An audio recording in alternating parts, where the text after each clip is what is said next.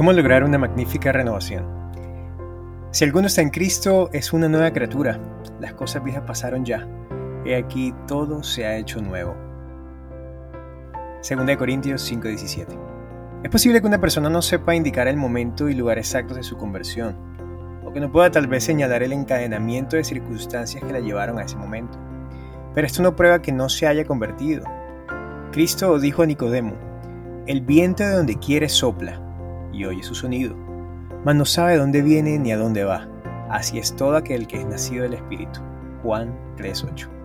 Como el viento es invisible y, sin embargo, se ven y se sienten claramente sus efectos, así también obra el Espíritu de Dios con el corazón humano. El poder regenerador que ningún ojo humano puede ver engendra una vida nueva en el alma, crea un nuevo ser conforme a la imagen de Dios. Aunque la obra del Espíritu es silenciosa e imperceptible, sus efectos son manifiestos. Cuando el corazón ha sido renovado por el Espíritu de Dios, el hecho se revela en la vida. Si bien no podemos hacer cosa alguna para cambiar nuestro corazón ni para ponernos en armonía con Dios, si bien no debemos confiar para nada en nosotros mismos ni en nuestras buenas obras, nuestra vida demostrará si la gracia de Dios mora en nosotros. Se notará un cambio en el carácter, en las costumbres y ocupaciones. El contraste en lo que era antes y lo que son ahora será muy claro e inequívoco. El carácter se da a conocer no por las obras buenas o malas de vez en cuando se ejecutan, sino por la tendencia de las palabras y de los actos habituales en la vida diaria. Es cierto que puede haber una conducta externa correcta sin el poder renovador de Cristo. El amor a la influencia y el deseo de ser estimado por los demás pueden producir una vida bien ordenada. El respeto propio puede impulsarnos a evitar las apariencias del mal. Un corazón egoísta puede realizar actos de generosidad. ¿De qué medio nos valdremos entonces para saber de parte de quién estamos? ¿Quién posee nuestro corazón? ¿Con quién están nuestros pensamientos? ¿De quién nos gusta hablar? ¿Para quién son nuestros más ardientes afectos y nuestras mejores energías? Si somos de Cristo, nuestros pensamientos están con Él y le dedicamos nuestras más gratas reflexiones.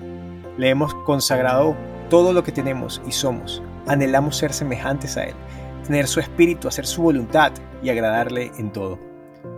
Lo que llegan a ser nuevas criaturas en Cristo Jesús producen los frutos de su espíritu, amor, gozo, paz, longanimidad, benignidad, bondad, fidelidad, mansedumbre y templanza.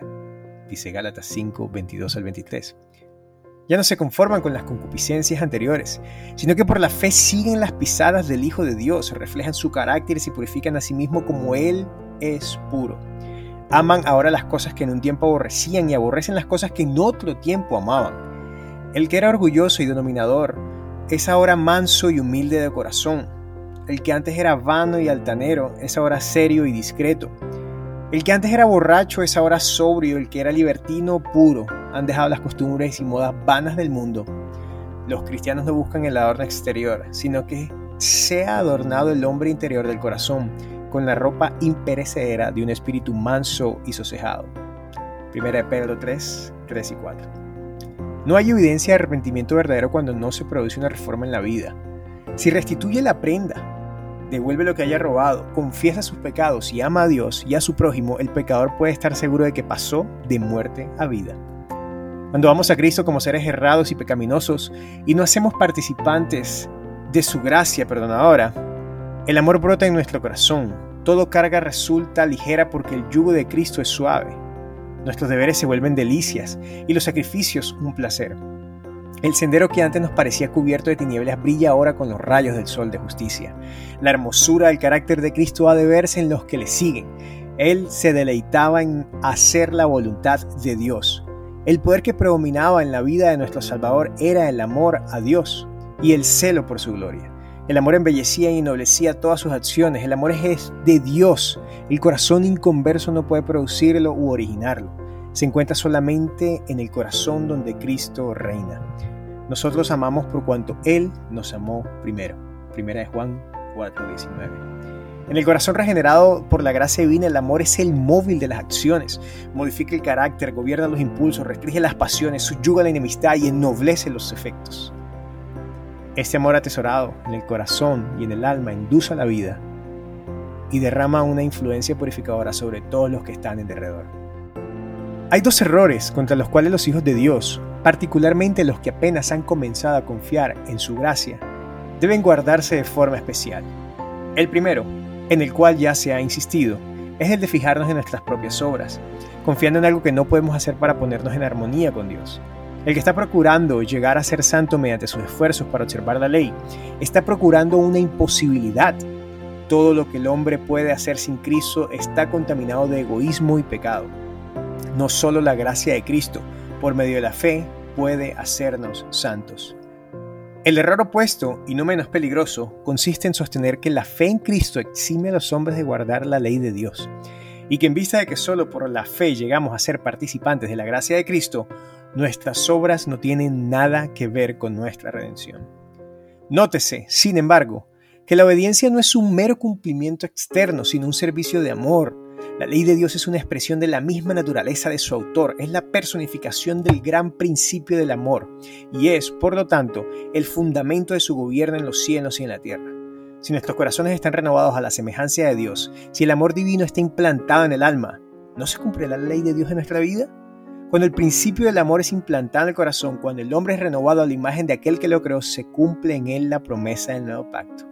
Pondré mis leyes en su corazón y también en su mente las escribiré, dice Hebreos 10, 16. Y si la ley está escrita en el corazón, ¿no modelará la vida? La obediencia es decir, el, es decir, el servicio y la lealtad que se rinden por amor. Es la verdadera prueba del discipulado. Por esto dice la Escritura, este es el amor de Dios, que guardemos sus mandamientos. El que dice yo le conozco y no guarda sus mandamientos es mentiroso y no hay verdad en él. Dice 1 Juan 5, 3 y 2 al 4. En vez de eximir al hombre de la obediencia, la fe y solo ella nos hace participantes de la gracia de Cristo y nos capacita para obedecer.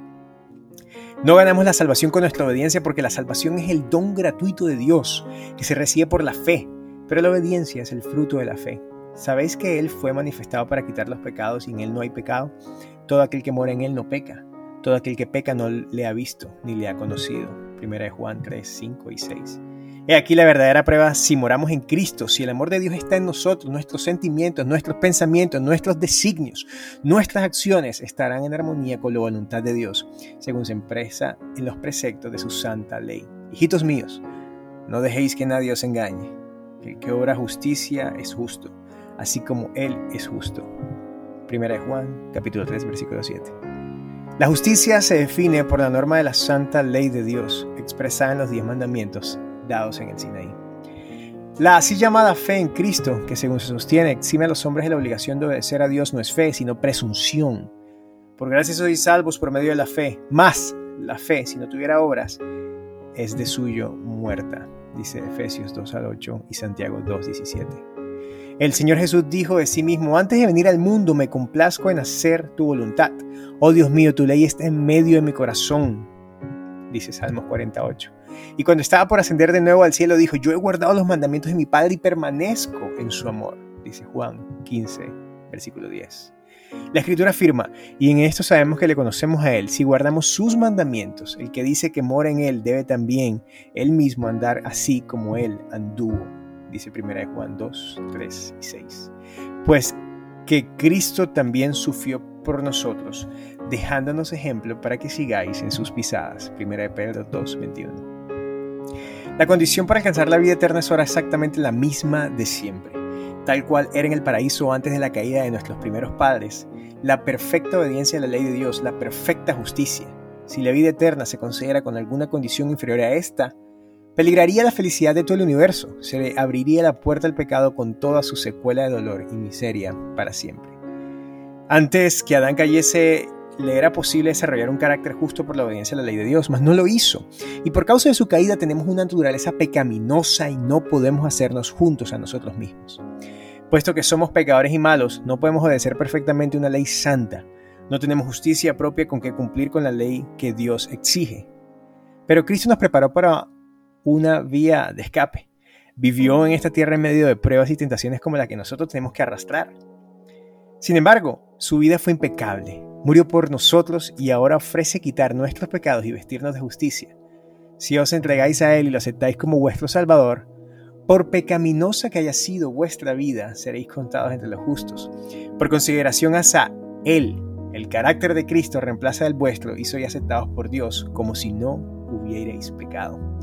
Más aún, Cristo cambia el corazón y habita en el vuestro por la fe. Debéis mantener esta comunión con Cristo por la fe y la sumisión continua de vuestra voluntad a Él mientras lo hagáis. Él orará en vosotros para que queráis y hagáis conforme a su beneplácito. Así podréis decir, aquella vida que ahora vivo en la carne, la vivo por la fe en el Hijo de Dios, el cual me amó y se dio a sí mismo por mí, dice Gálatas 2.20. Así dijo el Señor Jesús a sus discípulos, no sois vosotros quienes habláis, sino el Espíritu de vuestro Padre que habla en vosotros, dice Mateo 10.20. De modo que si Cristo obra en vosotros, manifestaréis el mismo Espíritu y haréis las mismas obras que Él, obras de justicia y obediencia. Así que no hay en nosotros mismos cosa alguna de que jactarnos, no tenemos motivo para ensalzarnos. El único fundamento de nuestra esperanza es la justicia de Cristo que nos es imputada y la que produce su Espíritu obrando en nosotros y por nosotros. Cuando hablamos de la fe, debemos tener siempre presente una distinción. Hay una clase de creencia eternamente distinta de la fe. La asistencia y el poder de Dios, la verdad de su palabra, son hechos que aún Satanás y sus huestes no pueden negar en lo íntimo de su corazón. La Escritura dice que los demonios lo creen y tiemblan. Pero eso no es fe, donde no solo existe una creencia en la palabra de Dios, sino que la voluntad se somete a Él, donde se le entrega el corazón y los afectos se aferran a Él. Allí hay fe, una fe que obra por el amor y purifica el alma. Mediante esa fe el corazón se renueva conforme a la imagen de Dios. Y el corazón, que en su estado inconverso no se sujetaba a la ley de Dios, ni tampoco podía, se deleita después de sus santos preceptos. Y exclama como el salmista, oh cuánto amo tu ley, todo el día es ella mi meditación entonces la justicia de la ley se cumple en nosotros, los que no andamos conforme a la carne, más conforme al Espíritu. Romanos 8.1. Hay personas que no han conocido el amor perdonador de Cristo y desean realmente ser hijos de Dios, pero reconocen que su carácter es imperfecto y su vida defectuosa, y propenden a dudar de si sus corazones han sido regenerados por Él, el Espíritu Santo. A los tales quiero decirles que no cedan a la desesperación. A menudo tenemos que postrarnos y llorar a los pies de Jesús por causa de nuestras culpas y equivocaciones, pero no debemos desanimarnos. Aún así somos vencidos por el enemigo, no somos desechados ni abandonados por Dios. No, Cristo está a la diestra de Dios e intercede por nosotros, dice el discípulo amado. Estas cosas os escribo para que no pequéis. Y si alguno pecare, abogado tenemos para con el Padre, a saber, a Jesucristo el justo. Primera de Juan 2.1. Y no olvidéis las palabras de Cristo, porque el Padre mismo os ama, dice Juan capítulo 16, versículo 27. Él desea reconciliaros con Él, quiere ver su pureza y santidad reflejadas en vosotros. Y si tan solo estáis dispuestos a entregaros a Él, el que comenzó en vosotros la buena obra la perfeccionará hasta el día de nuestro Señor Jesucristo. Orad con más fervor, creed más implícitamente. Cuando lleguemos a, desconfiar de nuestra propia fuerza, confiaremos en el poder de nuestro Redentor y alabaremos a aquel que es la salud de nuestro rostro. Cuanto más cerca estéis de Jesús, más imperfecto os reconoceréis, porque veréis tanto más claramente vuestros defectos a la luz del contraste de su perfecta naturaleza. Esta es una señal cierta de que los engaños de Satanás han perdido su poder y de que el Espíritu de Dios os está despertando. No puede existir amor profundo hacia el Señor Jesús en el corazón que no comprende su propia perversidad. El alma transformada por la gracia de Cristo admirará el divino carácter de Él. Pero cuando nos vemos nuestra propia deformidad moral, damos prueba inequívoca de que no hemos vislumbrado la belleza y excelencia de Cristo. Mientras menos cosas dignas de estima veamos en nosotros, más encontraremos que apreciar en la pureza y santidad infinitas de nuestro Salvador. Una percepción de nuestra pecaminosidad nos impulsa hacia aquel que puede perdonarnos. Y cuando comprendiendo nuestro desamparo nos esforcemos por seguir a Cristo, Él se nos revelará con poder. Cuanto más nos impulse hacia Él y hacia la palabra de Dios el sentimiento de nuestra necesidad, tanto más elevada visión tendremos del carácter de nuestro Redentor y con tanta mayor plenitud reflejaremos su imagen.